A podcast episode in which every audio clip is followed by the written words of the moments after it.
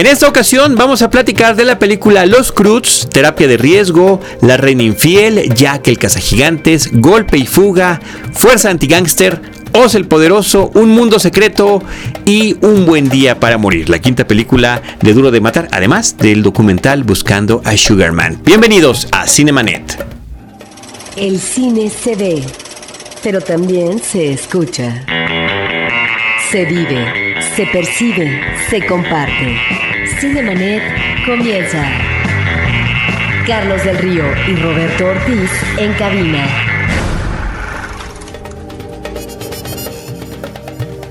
www.cinemanet.mx es nuestro portal, es este espacio dedicado al cine en podcast. Yo soy Carlos del Río, les saludo y saludo a Roberto Ortiz. Pues yo también saludo a nuestros escuchas de manera muy cordial y comenzamos, Carlos. Estupendo, Roberto. Vámonos directo a las películas que aún continúan en la cartelera en este país que es México. ¿Qué te parece si arrancamos con la cinta más reciente del director Steven Soderbergh? Roberto, un director que eh, surge del cine independiente estadounidense desde hace mucho tiempo y que ha resultado muy prolífico. Terapia de riesgo, Side Effects es su película. Es eh, un director prolífico, pero también un director desigual.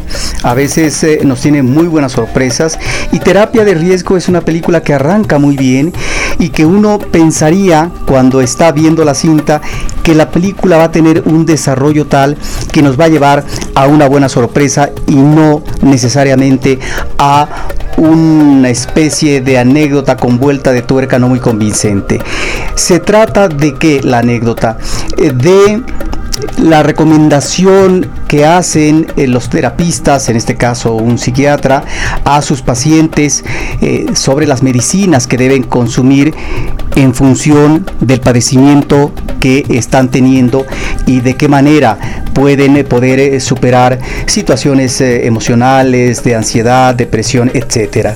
Y aquí pareciera más que un alegato que la película se va a mover en estas arenas movedizas donde el alegato de tipo eh, en un juicio, digamos, eh, puede ir en contra de los intereses eh, de las empresas que manejan estos productos y que son productos que algunos de ellos tienen sus efectos colaterales pero que en términos de posicionamiento comercial a las empresas les interesa que estos productos se comercialicen porque ahí está una gran ganancia. Bueno, esto lleva obviamente a un enredo de tipo legal donde queda entrapado el psiquiatra a partir de una situación difícil eh, que se presenta con una de sus pacientes. No lo vamos a platicar. Hasta ahí la película va muy bien, Carlos. Y yo diría que en el caso de una historia, cualquier eh, vuelta de tuerca, cualquier giro que sucede, que se da de manera sorpresiva, pues es bienvenido siempre y cuando eh, resulte un manejo convincente de acuerdo a los elementos narrativos que se han manejado. Aquí creo, lamentablemente, en esta película la trama se abarata en el último tercio de la cinta y creo que estos cambios drásticos, que no es que no puedan suceder en términos eh, de anécdota, sino que este desenlace presenta un problema y que es las conductas finales de los personajes, eh, sobre todo de dos personajes femeninos, no se sostienen en términos de rigor. Ese creo que es el pecado de esta cinta, pero bueno, estamos obviamente ante el buen oficio eh, de este director. Roberto Ortiz, hay que mencionar el reparto que tiene la película. Eh, Channing Tatum, Jude Law, Rooney Mara, Catherine Zeta-Jones están eh, como parte de este grupo que dirige el que alguna vez fuera director de la película Sexo, Mentiras y Video. Ese fue el primer largometraje de Steven Soderbergh y, y que ha tenido películas como el remake de Solaris, el innecesario remake de Solaris las películas de Ocean's Eleven, 12 y 13, eh, Contagio recientemente, las películas del Che, ¿no? Que se dieron en dos partes. Sí, Contagio es muy buena. Contagio es muy interesante. Creo que tiene, como dices tú, efectivamente películas muy interesantes. A mí una de las que más me gusta de él, lo digo cada que hablamos de Soderbergh, es The Limey. No recuerdo cómo se llama esta película en, en español, cómo le llamaron aquí en México, pero es esta cinta de un expresidiario que regresa a Estados Unidos por su hija que ha sido asesinada y él va en busca de la venganza del hombre que la mató, que es interpretado por Peter Fonda. Sí, muy bien. Una gran película. Roberto, de esta película Side Effects de Soderbergh, nos vamos ahora a una cinta animada que está llegando a la cartelera global, está llegando en muchísimos países de estreno, es la última cinta animada de la compañía DreamWorks, que por primera vez Tony Century Fox distribuye internacionalmente. Y esta es una película que trata sobre una familia de cavernícolas eh, que está tratando de sobrevivir justo Cristo cuando el, mundo empieza a sufrir una serie de movimientos. Estamos viendo este reacomodo de las masas de los continentes y estos cavernícolas que viven en una cueva encerrados, porque esa es la, la idea del papá de poder sobrevivir. La única manera de sobrevivir es estando encerrados y teniendo todos los cuidados. Por ahí de una manera muy simpática comentan que todo lo que huela a nuevo, a creatividad, a curiosidad, es castigado con la muerte. Eh, creo que en ese sentido la película que además es narrada con un ritmo muy acelerado, persecuciones, caídas, temblores, terremotos, mucha acción. lava, mucha acción, pero muy buenas puntadas, Roberto, situaciones que en verdad logran sacarte una buena carcajada. ¿Y la calidad de la animación? La calidad de la animación me parece que es muy conveniente.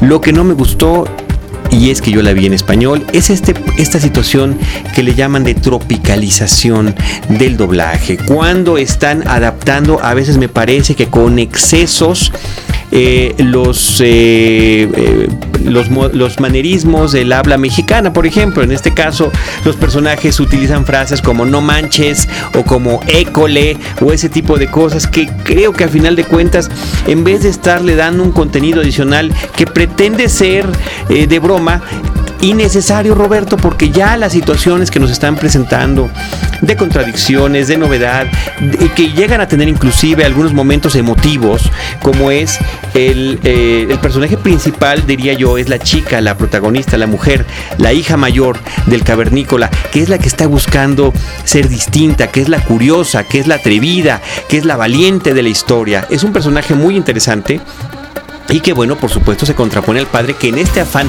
sobreprotector la limita hasta que llega un personaje nuevo que es el que les puede enseñar un nuevo mundo y que tiene que ver no nada más con la fuerza física, sino con la creatividad y con la inteligencia, con lo que nos hace distintos de los animales, que es la inteligencia.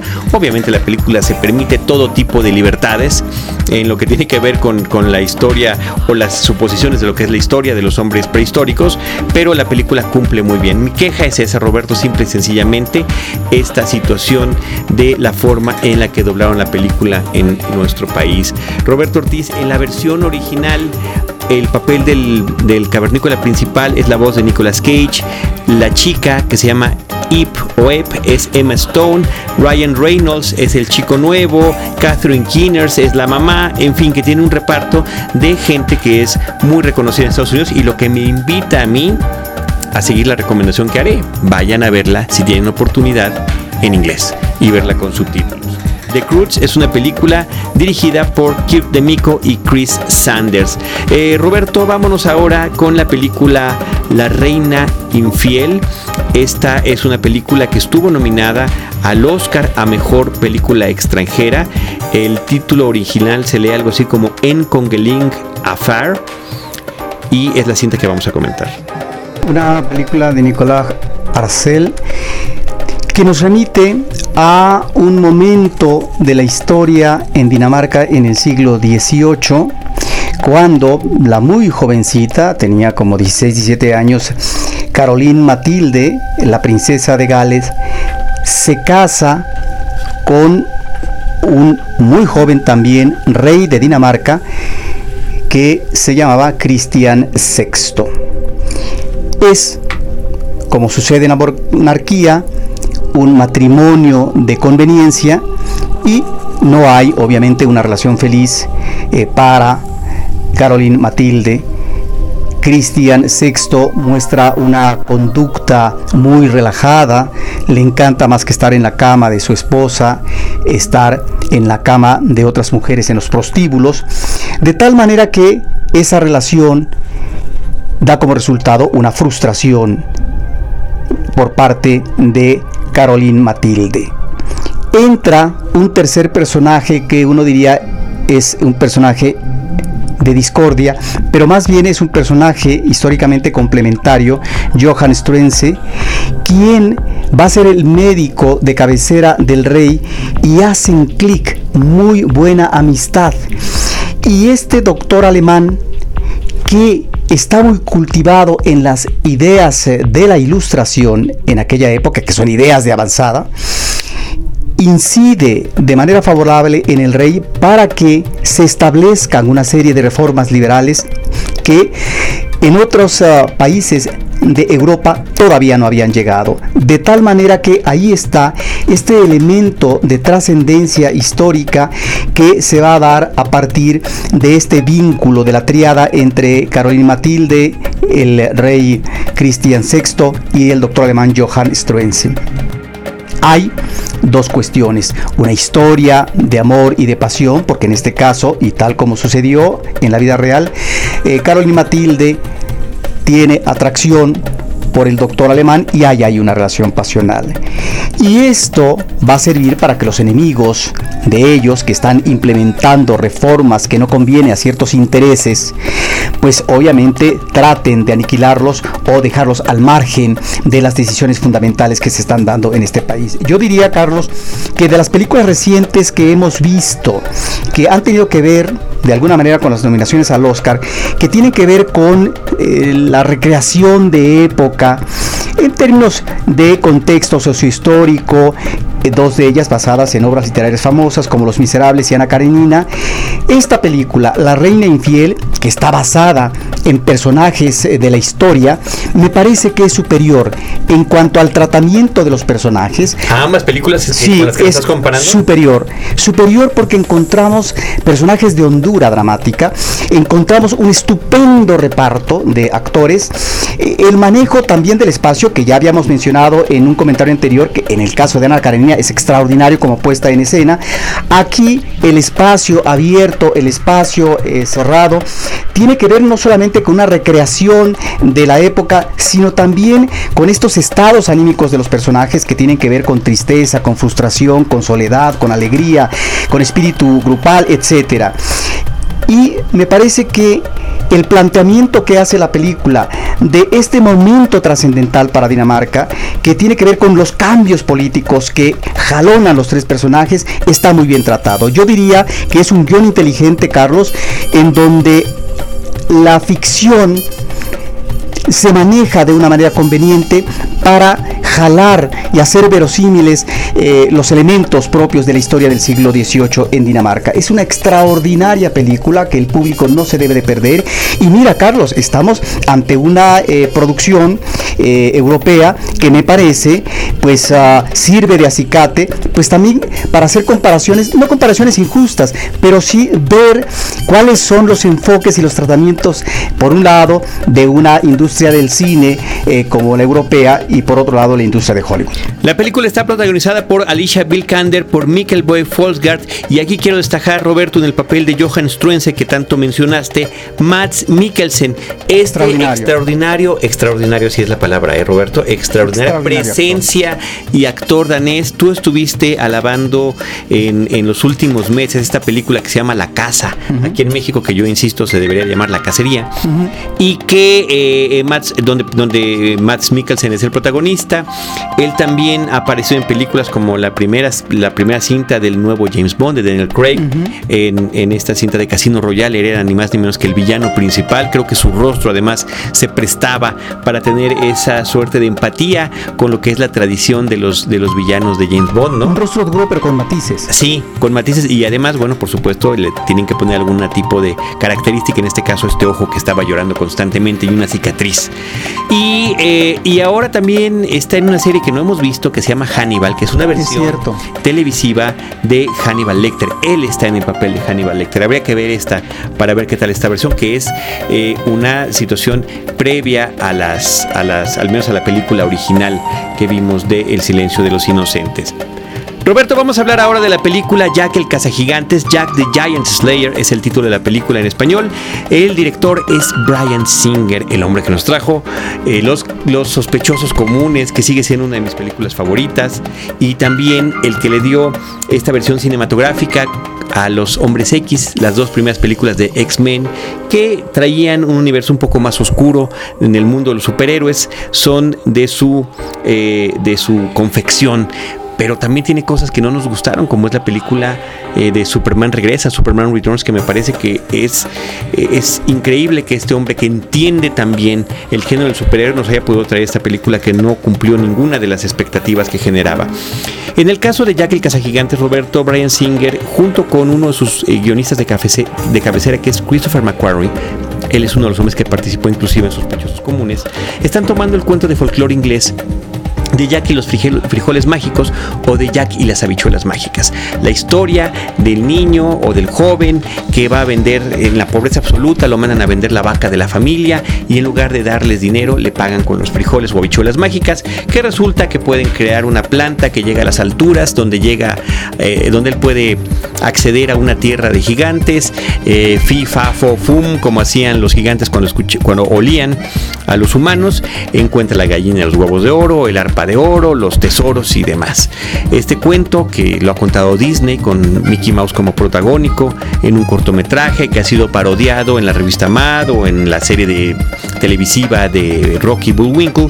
En esta ocasión tiene una suerte de giros en esta película. La película está dirigida a un público adolescente, está desde su misma clasificación, no es para niños, eh, como uno podría imaginar, lo cual me parece interesante. Inclusive pudo haber sido para adultos. Cuando uno ve en pantalla los alcances de lo terrorífico que pueden ser estos gigantes, si hubiera sido una película de terror para adultos, hubiera sido una cosa verdaderamente excepcional. Se queda en una película muy cumplidora, Roberto, que eh, traslada eh, a un joven adulto es el que vende no la vaca, sino un caballo y donde hay una suerte de giros donde involucran a una princesa que no aparece en el cuento original, pero que me parece que es conveniente para la, forma en la que están contando la historia, hacia una historia de aventuras y fantástica, de donde eh, los gigantes en, animación funcionan muy bien, donde hay buenas escenas de acción, donde tenemos un reparto interesante. El, personaje principal de Jack está interpretado por Nicholas Holt. Este es un chico que vimos en la película About a Boy, una película inglesa con Hugh... Eh, Hugh Grant. Eh, muy interesante, donde tiene un personaje muy emotivo de un niño con una madre soltera. Eh, ya creció, ya es un joven adulto y lo vemos ahora al lado de Iwan McGregor, que es uno de las principales eh, líderes del reino de Ian McShane, es el rey Bramwell Ian McShane y su hija es la que corre peligro en esta ocasión por estas habichuelas. Creo que la película Roberto, insisto, le da un giro interesante a la historia, lo hace para un público que puede vivir emociones de distinto tipo, no, no infantil, y donde se trata de explotar el, el, el peligro que podrían representar para la humanidad estos seres gigantescos. Es una película yo creo que recomendable. Pues mira, Carlos, hay otra película que se estrenó recientemente que se llama Golpe y Fuga, de David Palmer y Dax Shepard. Una película que es eh, de camino, pareciera eh, que es eh, este road movie en donde vemos a una profesionista Annie que debe llegar a Los Ángeles. El traslado físico es eh, un traslado que se va a llevar bastantes horas. Y su novio su actual novio pues está dispuesto a llevarla. Su novio es Charlie Bronson. Pero hay un problema ella tiene que llegar lo más pronto posible a Los Ángeles eh, para una cita donde la van a entrevistar sobre un trabajo que a ella le interesa sobremanera porque ella ha hecho una especialidad eh, académica y por lo tanto es especialista en esa materia. De tal manera que su chico la va a llevar en su coche un coche que recuerda los tiempos aquellos de él en que estuvo vinculada a la delincuencia, en este caso a una pandilla, tiene por lo tanto un pasado delincuencial eh, que lo llevó finalmente a que él fuera atrapado por la policía, pero se convirtió en eh, un hombre eh, que se vuelve un testigo protegido, pero no debe ir más allá de un área geográfica, de tal manera que cuando él se lanza con la chica, comienzan las situaciones uh, difíciles de riesgo, peligro, porque se ven involucrados otros personajes más, no solamente ellos dos como pareja, sino también el exnovio de la chica que piensa mal de este chico que ahora está en la vida de Annie y va a su rescate para tratar de quitarle a lo que él considera un gandalla eh, en el caso de la vida que se ha metido en la vida de su, de su chava, pero al mismo tiempo está un policía que trata de proteger a Charlie Bronson y están los mismísimos villanos, es decir, aquella banda delincuencial en la cual trabajó Charlie Bronson como el conductor cuando hacían los atracos de tal forma que aquí hay una serie de vericuetos, de situaciones disparatadas, que me parece que ahí es donde encontramos lo mejor de la película. Más que una profundización en la psicología de los personajes, me parece que estamos ante una serie de circunstancias que viven de manera acelerada los personajes y que ponen eh, de relieve eh, la neurosis, la disparidad, la visión equivocada de tal o cual personaje.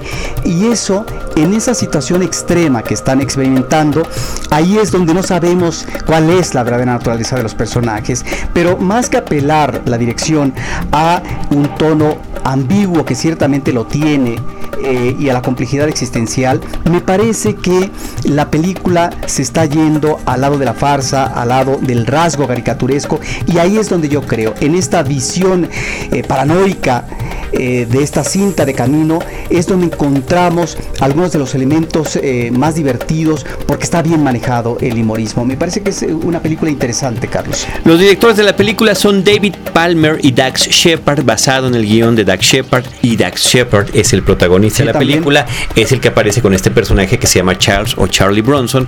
Su novia es interpretada por Kristen Bell y en el reparto hay personajes tan interesantes de como desde Tom Arnold hasta Bradley Cooper o Kristen Chenoweth. Eh, un reparto diverso, Roberto, y variado de los personajes que van a encontrar en este ¿eh? road movie, en esta película que se llama Hit and Run. Roberto Ortiz, también tenemos pendiente platicar de la película Fuerza Anti-Gangster, Gangster Squad, una película dirigida por Ruben Fleischer y protagonizada por Champagne, Ryan Gosling y Emma Stone. Sí, es nuevamente un reparto interesante. Estamos en el año de 1949 en Los Ángeles y hay un mafioso terrible que se llama Mickey Cohen, que es interpretado por Champagne y que tiene un imperio de delincuencia organizada porque no solamente controla el negocio de la prostitución, sino también del tráfico de armas eh, y por otra parte eh, lo que es eh, el comercio de la droga. Y para eso, pues él pues compra a los políticos, a la policía. Bueno, cualquier comparación con lo que vivimos recientemente en México y en la actualidad, pues obviamente que no es que sea eh, una cuestión de parentesco de ficción, sino que esto que es una no es coincidencia. No es coincidencia. Esto que es una ficción me parece que nos lleva a considerar estas realidades eh, de México en donde un juez al ver este deterioro que existe en esta gran ciudad de los Estados Unidos, le encomienda a un policía honesto que además tiene una esposa embarazada, próximamente va a tener eh, una, una, una bebé, le solicita que arme un grupo de élite para que le declare la guerra y que pueda mermar la economía materialmente al mafioso Cohen. De tal manera que de esto trata la película. Es una película curiosa, es una película que eh, tiene rasgos eh, de caricatura, eh, Carlos, y en donde no hay otro fin más que el divertimento a partir de la acción, del frenesí de las imágenes. Y ahí en ese diseño de caricatura de los personajes creo que es donde encontramos lo mejor de la cinta. Roberto Ortiz en el reparto también está Josh Brolin, que me parece que siempre es una, una presencia interesante en la pantalla en esta película dirigida por Rubén Fleischer, que entre otras cosas, Roberto, es el director de películas como Zombieland, lo cual nos explica este sentido del humor del que estás hablando, ¿no? Zombieland me parece que es una de las películas más interesantes que he visto en años, recientes, sí, al menos de la década pasada, es, es precisamente de lo mejor que hay. Roberto, también tenemos en, en, el cine todavía la película Oz el Poderoso, Oz the Great and Powerful, eh, una película que dirige Sam Raimi. Sam Raimi, el director de la trilogía de Spider-Man, el director de las películas de Evil Dead, ya habrá quien se incline de un lado o del otro en esta eh, historia que él tiene como director cinematográfico y ahora está ante un reto creo que extraordinariamente complejo, ¿no? El retomar el personaje de una de las películas más queridas de la, de vienes del cine hollywoodense, a final de cuentas es del cine mundial, la historia que se estrenó en 1939 del Mago de Oz, eh, basadas en las novelas de Frank Baum, particularmente en el primer libro de los 13 o 14 que escribió eh, sobre este universo fantástico, pues es difícil de hacer. Inclusive ya había habido versiones previas y hubo versiones posteriores del Mago de Oz que al final de cuentas, Roberto, han sido olvidadas, incluida aquella que podría haber apelado a ciertos gustos en el pleno eh, auge de la música disco a finales de los 70, en el 78 hubo una cinta producida por Quincy Jones donde aparecía y dirigida por Sidney Lumet, donde salía Diana Ross en el papel de Dorothy, con personajes afroamericanos en un entorno urbano y demás. En esta ocasión lo que nos están trayendo, una película producida por Disney, en donde fueron extraordinariamente cuidadosos con el asunto de los derechos porque la película original pertenecía o fue producida por Metro Goldwyn Mayer y después Metro Goldwyn Mayer fue comprada por eh, Turner Entertainment y después Turner fue comprada por Warner Brothers. Total, que ahorita quien tiene los derechos de estas películas o de la película original que conocemos del 39 de El Mago de Oz es Warner Brothers. Entonces, la apariencia de esta cinta no podía ser demasiado a la otra porque si no se prestaba a demandas. Es decir, eh, la ciudad Esmeralda se parece en contorno, pero no es igual a la ciudad Esmeralda del 39. El color de la bruja eh, no es el mismo tono de verde, no puede tener eh, la verruga en la cara y un sinfín de cosas más. la historia se remite a cómo llega Oz a la tierra de Oz. ¿Cómo llega Oz al mago? Oz empieza la película muy interesante, Roberto, con unas tomas que están en un, son prácticamente cuadradas como si fuera 16 milímetros, no en sepia como era la película original, sino en blanco y negro, pero también están en Kansas, solamente que están en 1905. Oz es un mago de circo, de un circo ambulante, que es un estafador, es un mujeriego, es un tranza, tanto con la gente que le ayuda como con los que se enfrenta. Y bueno, cuando está huyendo de un pleito por una mujer, resulta que se sube al globo y en ese momento llega el tornado y todo se vuelve colorido y mágico como en la película original. La diferencia es que si aquellos eran eh, em, escenarios muy elaborados que se veían efectivamente eh, falsos, eh, artificiales, pero finalmente elaborados a mano, que eran y en set con, con paredes pintadas y demás. En esta ocasión toda esta escenografía es digital a mí eso no me convence del todo porque sigo pensando que se parece falso. Me sigue dando el efecto de Odisea Burbujas, donde nada más hay una imagen de fondo. Pero lo que sí logran crear y donde se aprovechan los millones de dólares, cientos de millones de dólares que costó la película, más de 200, eh, de la tecnología digital es en la creación de algunos personajes. Eh, Oz conoce en, su, en, su, en este road movie también a una muñequita de porcelana cuyo personaje creo que es muy emotivo y que está muy bien elaborado en la pantalla, como se ve una muñeca de personada, cómo se mueve y lo frágil que puede ser, y un mono que puede volar. Eh, efectivamente, al final de cuentas, la comparación termina destruyendo a una película como esta, pero creo que si la vemos como un divertimento que nos brinda referencias a la cinta previa, pues puede ser muy disfrutable, Roberto. La película es protagonizada por James Franco, eh, Michelle Williams, Rachel Weisz y Mila Kunis son tres brujas, una buena y dos malas. Una, dos de ellas se convertían en la bruja del este y la bruja del oeste. Y la forma en la que nos llevan a este recorrido en la que el mago, que no es mago, que tendrá que hacer uso del truco, de la prestidigitación, pero también de la ciencia eh, y que nos remite a la original, me parece que funcionan, funcionan bien. Zach Braff es la voz del el mono que vuela y eh, al final resulta una película muy entretenida es la película Oz el Poderoso, Oz the Great and Wonderful. Roberto Ortiz, tenemos también todavía en cartelera una película mexicana a la cual tuvimos ya la oportunidad de dedicarle un podcast. Es la película Un Mundo Secreto de Gabriel Mariño. Sí, esta es una cinta que como otras eh, de reciente cuño mexicano, encontramos el interés por presentar personajes adolescentes en un entorno que resulta hostil o difícil de asimilar por parte de estos personajes eh, que resumen una existencia de soledad, a veces de tristeza, eh, puede haber fractura familiar, un mundo interior que difícilmente puede conciliar en la inmediatez con lo que es el ámbito familiar. Sí, Roberto, a mí lo que más me llama la atención de la película, que está hecha eh, de manera eh, pues con un presupuesto digamos limitado, una película que se percibe de corte independiente, con una actriz principal que entiendo es su primera película, su primer largometraje, Lucía Uribe. El tratamiento es algo que hemos visto en muchas otras películas mexicanas contemporáneas y que hemos platicado aquí en este espacio y que hemos podido platicar con sus directores. El asunto de la soledad.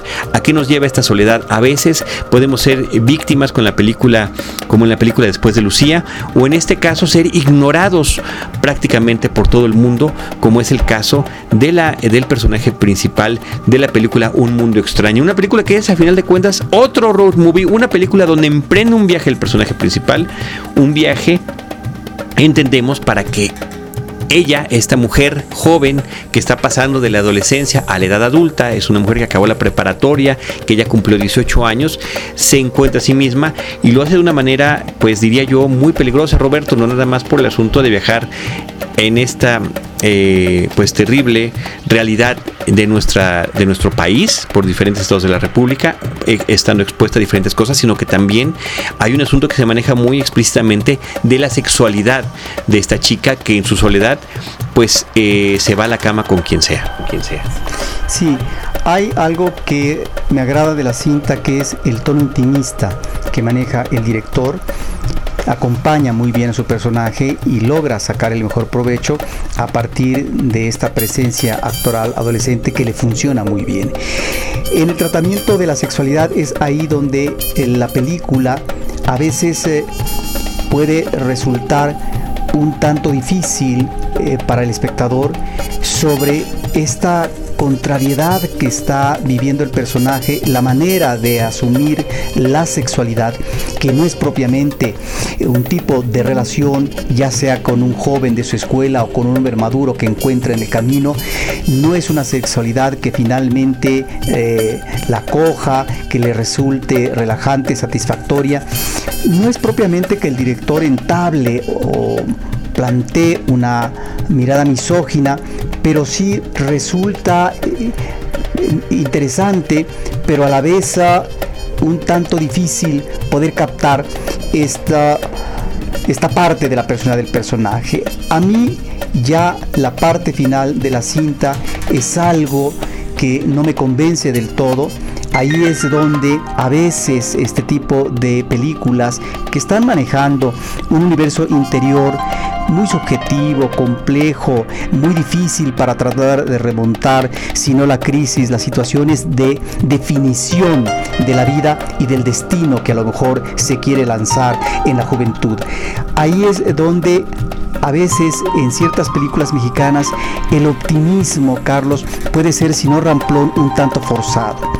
Y aquí es donde encuentra uno a veces eh, parentesco de una película como Un Mundo Secreto y una muy reciente que se llama El Sueño de Lu a propósito de una figura marina que ahí va a estar en ambas cintas y en donde finalmente, por muy hermosas que puedan ser esas imágenes, finalmente a veces no es que salgan sobrando, pero eh, funcionan de una manera un tanto complaciente. Me parece que es lamentable esa parte final de la cinta, pero que, insisto, lo mejor de esta ópera prima es ese intimismo y en la forma en que el director acompaña a su personaje adolescente. Un mundo secreto del director Gabriel Mariño, la protagonista se llama Lucía Oribe. Roberto Ortiz todavía queda allí en la cartelera porque además hay mucha gente que la ha visto. La película Un buen día para morir, la quinta de la serie de películas del personaje de John McClane, un personaje que se remonta en sus inicios a 1988 con la película Duro de Matar, Die Hard, una película que causó conmoción, que mandó al super contraestrellato a Bruce Willis que venía de una carrera televisiva y que creó inclusive una suerte de subgénero del cine de acción en aquel momento, donde nos encontrábamos ante un solo hombre que tenía que luchar contra otro grupo más, ya fuera en un edificio, en un aeropuerto, como era el caso de John McClane, o como lo harían Sylvester Stallone en una montaña helada, o Steven Seagal en un, en un eh, portaaviones o en un ferrocarril. ¿No? Finalmente hubo una serie de películas con este estilo. Eh, a mí la primera y la segunda película, la verdad es que me gustan muchísimo. Hay mucha gente que menosprecia la segunda, que es una suerte de homenaje o referente de las películas de aeropuerto que ya habían quedado atrás desde los años 70 y que ya habían sido inclusive parodiadas. A mí me gusta. La tercera es deficiente, la cuarta es más o menos entretenida y esta francamente innecesaria. Inclusive podría no llevar el título de Duro de Matar y hacer una película de acción con los mismos personajes cambiándole los nombres. No aporta absolutamente nada. Un elemento en común que casi en todas las películas eh, de, de, Duro de Matar aparece es que de alguna forma John McClane está tratando de salvar a su familia, ¿no? En las primeras dos películas es a su esposa, en la, en la, en la cuarta película es a la hija y ahora resulta, bueno, personajes que habíamos visto además tangencialmente, ¿no? Eran unos niños que aparecen atrás de una puerta en una escena en la cinta original. Ahora eh, va a buscar a Rusia, a su hijo que ha sido encarcelado por un, por un uh, acto criminal. Y ahí emprende una ser, serie de aventuras que, cierto Roberto, las películas de Duro de Matar son exageradas y son, como dicen los gringos, over the top. Va más allá de lo que, de lo que significa. Pero a pesar de eso estaban como en una suerte de universo donde las cosas estaban justificadas. Aquí ya nada justifica lo que está haciendo John McClane, lo que, lo que, a las cosas en las que se involucra, las persecuciones que tiene en las calles en un país que no conoce, con maquinaria con la que no está familiarizado. A su edad, por supuesto, también es un elemento que hay que mencionar. Eh, y con un actor que no me pareció que fuera el mejor compañero, que es Jay Courtney en el papel de Jack McClane el que es el junior de la cinta, ¿no? Porque al final de cuentas esto se convierte en un en una película, en un body movie, ¿no? Donde son dos personajes los que están enfrentando los peligros y las diferentes situaciones. Es eh, verdaderamente lamentable que esta película dirigida por John Moore, que fue el que hizo la cinta de Jack de Max Payne, eh, pues sea la que pudiese cerrar este asunto de los duros de matar, porque no veo que tenga ya por dónde prosperar. Roberto, después de hablar de Duro de Matar, vamos a hablar de un cine más eh, de otro corte, de lo que viene en las carteleras que no son las comerciales. Sí, eh, pues eh, ni más ni menos que la película ganadora como mejor documental en el Oscar, Carlos, buscando a Sugarman. Es una cinta muy, muy interesante que se presentó recientemente en Ambulante y que nos remite a un personaje singular que vive o que ha vivido en los Estados Unidos con antecedentes hispanos, Sixto Rodríguez, que graba dos, tres discos a fines de los 60, donde existen los elementos adecuados, no solamente por el tipo de letra, sino por la voz de él, para que sus canciones cuajen y se vuelvan eh, éxito. Eh, en lo que es el mercado del disco, pero que fracasan. Fracasan y resulta que si bien en el mercado estadounidense no hay un eco favorable, sus canciones van a ser escuchadas y se va a convertir sobre todo la canción de Sugarman en una obra muy popular en Sudáfrica en esa Sudáfrica en donde todavía están estas situaciones de tensión eh, racista y encajan perfectamente estas uh, canciones que tienen una letra que nos remite a situaciones de marginalidad, de disparidad en términos de clases sociales, eh, de esa situación que vive un hombre que es un trabajador, pero que finalmente no solamente habla del amor, sino también de un contexto a veces difícil, situaciones ruinosas eh, y que tienen que ver también con eh, las clases, las diferencias de las mismas y también este mundo a veces opresivo en los Estados Unidos. Bueno, pues resulta que la película tiene tres eh, momentos, uno de ellos donde están tratando de ubicar ese fenómeno musical y de acuerdo a esta información que se vuelve una especie de mitología de cómo murió este personaje porque aparentemente ante una presentación donde es criticado, abucheado por el público, pareciera que él ahí se incendia y muere. Entonces es como una leyenda. Pero cuando dos personajes que están conectados con la música en Sudáfrica se conectan con la gente que tuvo que ver con la producción de sus discos, resulta que Sixto Rodríguez está vivo. Y entonces, para lograr llegar a él, siguen la ruta del dinero. Es decir, ¿cómo es que si bien en Estados Unidos no cuajan sus discos, la producción disquera logra introducir estos discos o estas melodías que también a lo mejor entran de una manera pirata, veto a saber, pero que se convierten realmente en una especie de estandarte y en un manejo entusiasta por parte del público de escucha musical en eh, Sudáfrica.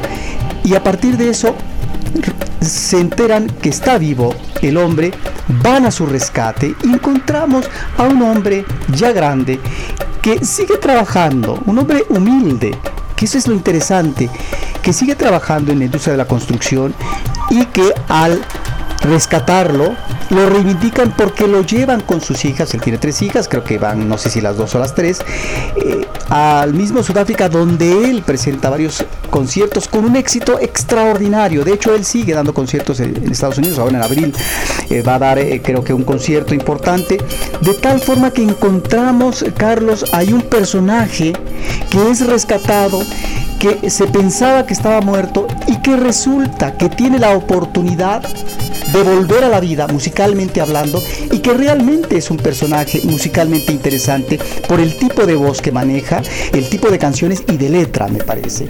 Es por lo tanto un personaje eh, singular y mira qué casualidad en este año los, uh, los Oscars para mejor documental es una película que nos remite a un personaje que nace en los Estados Unidos pero de origen latino y en el caso de cortometraje documental tiene que ver con una chica, ¿sí? Que de alguna manera también es rescatada, rescatada que tiene, eh, que está, digamos, en un barrios pobres, que está tratando de sobrevivir y que es rescatada para tratar de, eh, tratar de impulsar. Con inclinaciones artísticas. Sus inclinaciones artísticas, efectivamente. Muy bien, la película Searching for Sugarman o Buscando a Sugarman es dirigida por Malik Benjelul es, eh, parece que es su ópera prima y él es un director sueco, Roberto Ortiz. Pues vamos a esperar a ver si esta película también llega a tener un estreno en la cartelera comercial. Las películas que comentamos en este episodio, Los Cruz, The Cruz, Terapia de Riesgo, La Reina Infiel, Jack el Gigantes, Fuerza Anti-Gangsters,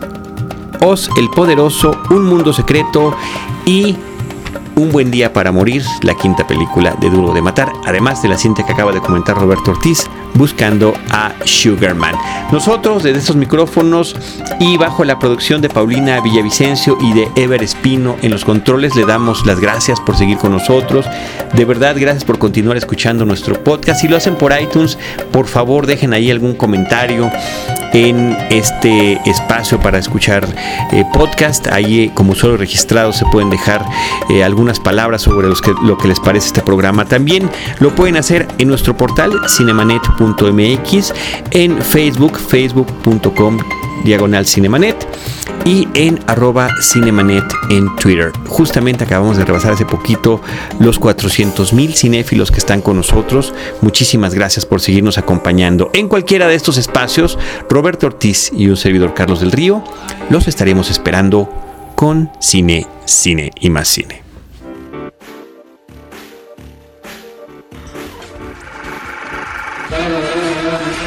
Cinemanet termina por hoy. Más cine en Cinemanet.